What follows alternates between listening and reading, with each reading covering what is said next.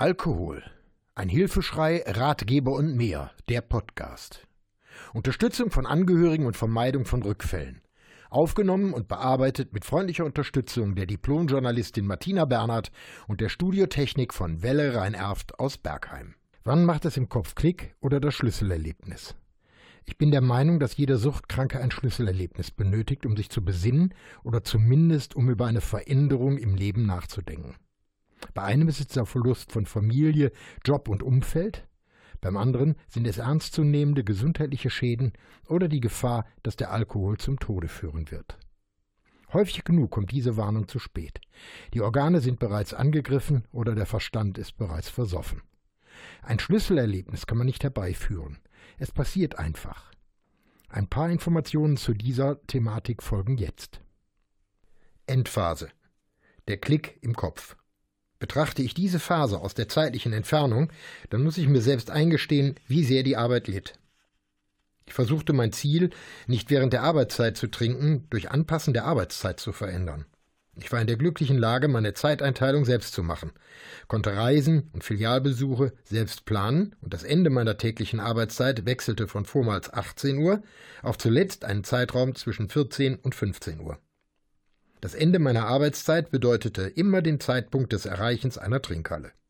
Die Rückfahrt, so zum Beispiel aus dem Westerwald in die Kölner Bucht, betrachtete ich nicht mehr als Arbeitszeit.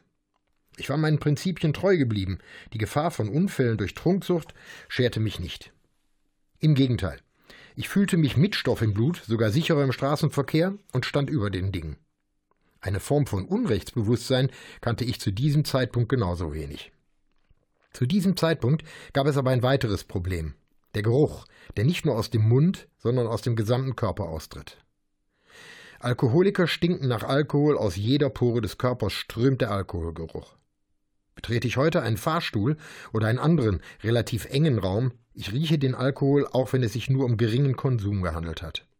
Ich rieche ihn und mein Körper reagiert angewidert. Oft diskriminiere ich Menschen, indem ich sie in die Schublade Alkohol einordne und schnell feststelle, es handelt sich nur um ein Rasierwasser oder Eau de Toilette. Ich bin ein sehr reinlicher Mensch, habe Zeit meines Lebens darauf geachtet, dass ich geduscht, gepflegt und wohlriechend durch das Leben gehe. Umso schwieriger war der Gedanke an den Alkoholgeruch. Neben den natürlichen Hilfsmitteln wie zerkaute Petersilie oder Basilikum gehörten Fischermanns Frind und Chlorophylldragees zu meiner Grundausstattung. Auch Teebaumöl vertreibt die bösen Geister des Alkoholkranken. Die Dragees hatten einen Nachteil, dass sich die Zunge grün färbt und ich, beispielsweise bei Pränatal, die gleiche Zungenfarbe vorweisen konnte wie mein Geschäftsführer. Der hatte noch einen anderen Trick drauf. In der Apotheke gab es schwarze Pastillen, die zwar ekelhaft schmeckten, aber eine fulminante Wirkung auf alle Gerüche hatte, auch auf Knoblauchfahnen. Ein tolles Argument, um von Alkohol auf Knoblauch zu kommen und eine weitere Entschuldigung vorweisen zu können. Im Internet gibt es heute extrem viele Foren, die sich mit der Beseitigung von Alkoholfahnen beschäftigen. Eines der bekanntesten Mittel ist Sant Sin Nummer 1. Es soll wahre Wunder bewirken. Aber wohlgemerkt, dieses Mittel entfernt nur den wahrnehmbaren Geruch, senkt aber keinesfalls den Blutalkohol. Schaut man sich die Bewertungen auf den einschlägigen Internetseiten, zum Beispiel auf Amazon, an, die Welt der Alkoholiker findet auch hier statt. Ich will hier keine Bedienungsanleitung für betroffene Alkoholkranke erstellen, denn die wissen ohnehin besser, wie man einen eigenen Schutz gegen Gerüche entwickelt. Ich halte es aber für äußerst wichtig, dass die Angehörigen, Kollegen, Freunde und Chefs auf die Anzeichen reagieren können, und dazu müssen sie die Möglichkeiten kennen. Gerötete Augen, übermäßig durchblutete Haut und der Geruch aus Haut und Mund können untrügliche Indizien sein.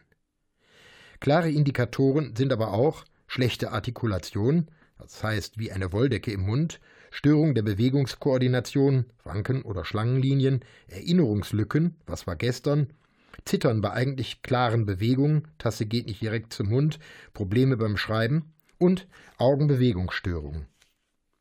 Nach meinen eigenen Beobachtungen gibt es ein weiteres und sehr gut erkennbares Indiz. Ich konnte es in der Vergangenheit immer häufiger beobachten.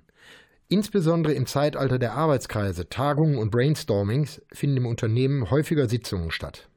Unkonzentration im Gesprächen, stetige Unruhe, das permanente Verlassen dieser Besprechungen unter Vorwänden und das Nicht-Folgen können bei Diskussionen sind ebenfalls Ansatzpunkte.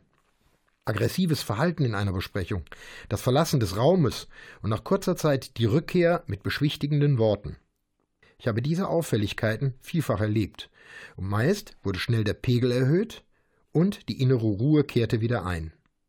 Dies ist keine Unterstellung, vielmehr wurde Leergut in Papierkörben gefunden oder aber ich roch die Veränderung, denn in so kurzer Zeit wirken weder Dragés noch Rasierwasser oder ähnliche Stoffe.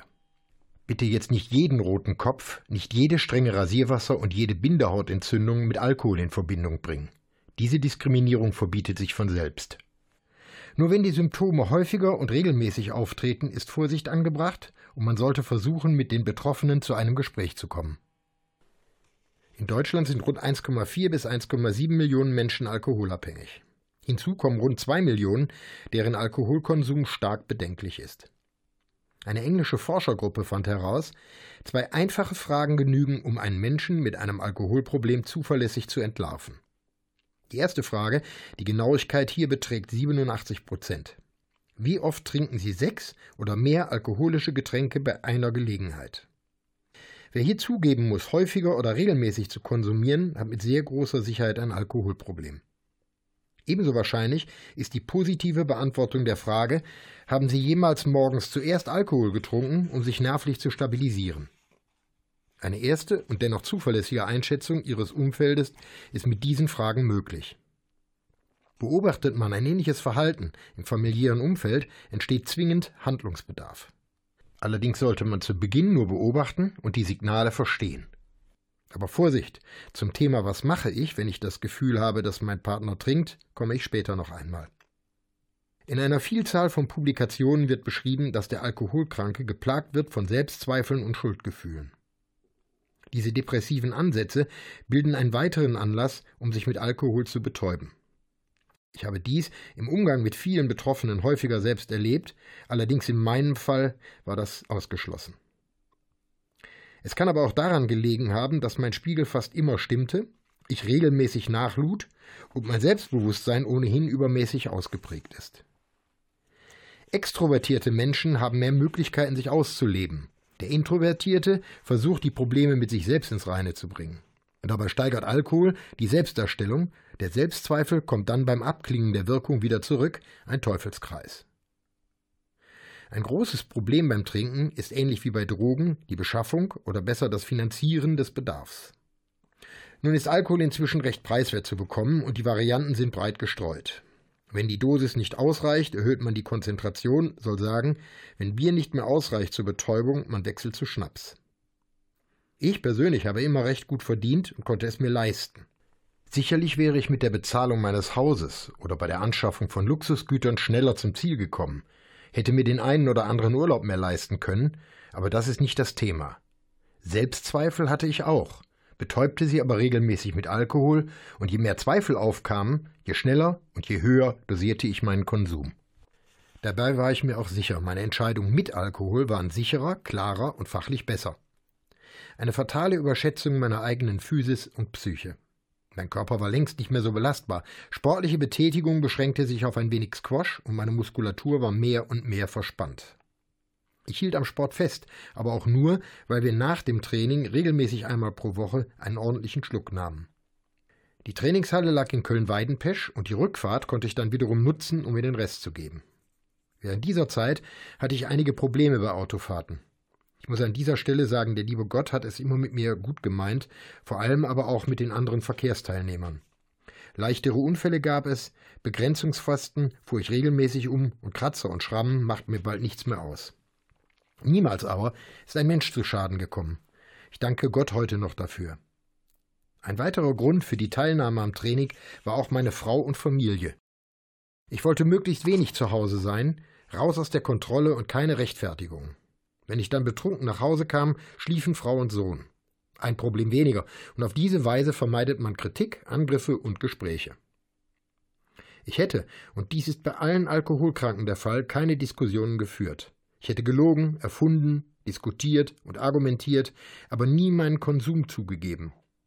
Es hätte jede Menge Ausreden gegeben, Rechtfertigung, wer die Schuld an meinem Zustand zu tragen hatte.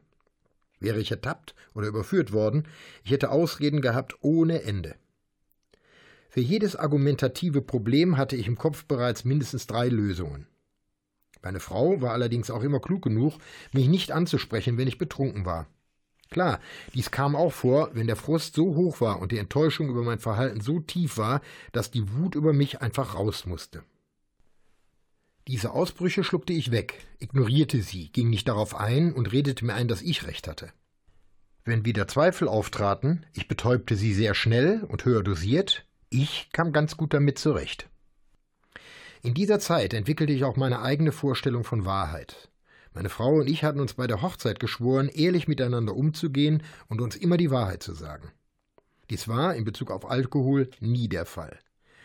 Ich klammerte den Alkohol aus meiner Wahrheitstreue einfach aus.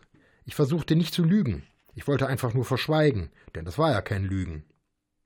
Überhaupt ist diese Art von Lug und Trug ein großes Problem. Lügst du und bist besoffen, kannst du dich am nächsten Tag nicht mehr daran erinnern. Du wirst etwas gefragt, gibst eine Antwort und am nächsten Tag kennst du deine Antwort nicht mehr. Was tun? Besser den ganzen Diskussionen ausweichen, global antworten mit Phrasen oder Pauschalsätzen und einfach den Kontakt verweigern. Ich praktiziere einen weiteren Weg, das Aufstellen von Behauptungen bei völliger Ahnungslosigkeit. Ich produzierte Geschichten, oft sehr abenteuerlich, so dass keiner auf die Idee kam, einen Zweifel zu hegen. Das kann der sich doch nicht ausgedacht haben. Das funktionierte eine ganze Weile, fiel aber dann doch auf. Ich persönlich finde Lügen grundsätzlich anstrengend, nicht nur bei Alkoholgenuss. Insbesondere mit zunehmendem Alter sollte man der Wahrheit den Vorzug geben, es ist zu anstrengend, mit Lügen zu operieren. Wer kann schon im Kopf behalten, was er A über B erzählt hat und welche Geschichten D von E über A weiß? Das ist unglaublich schwierig, schon für den klaren Kopf, wie erst für einen Süchtigen. Fragen und Antworten sind ein schneller und sicherer Weg, um zu erkennen, ob der Betroffene etwas zu verbergen sucht. Im realen, nüchternen Leben kann die reine Wahrheit aber zu Problemen führen. Nehmen Sie sich doch einfach mal vor, eine Woche ohne Lügen oder Notlügen auszukommen und dabei auch auf das Ausweichen und Verschweigen zu verzichten. Es wird schwierig und in jedem Fall sehr, sehr anstrengend. Also irgendwann versuchte ich auf Lügen zu verzichten, ganz gelang es nie, aber ich wurde ein Weltmeister in Ausflüchten, Ausreden und dem Verschweigen.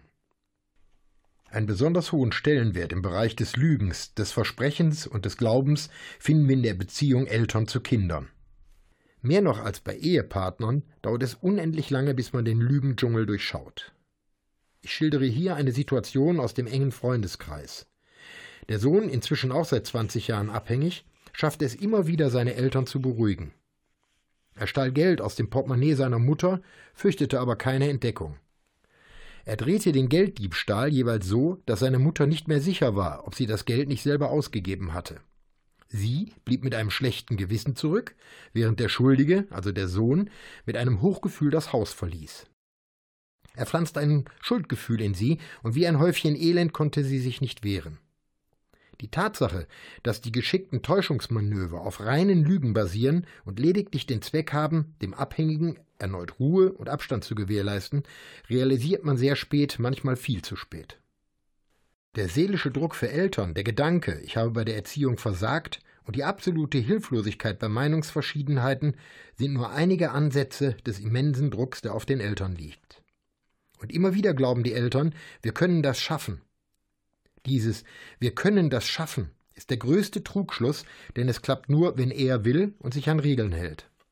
Das große Erwachen lässt somit auch nicht lange auf sich warten, und der nächste Akt des selbstzerstörerischen Dramas beginnt in Kürze.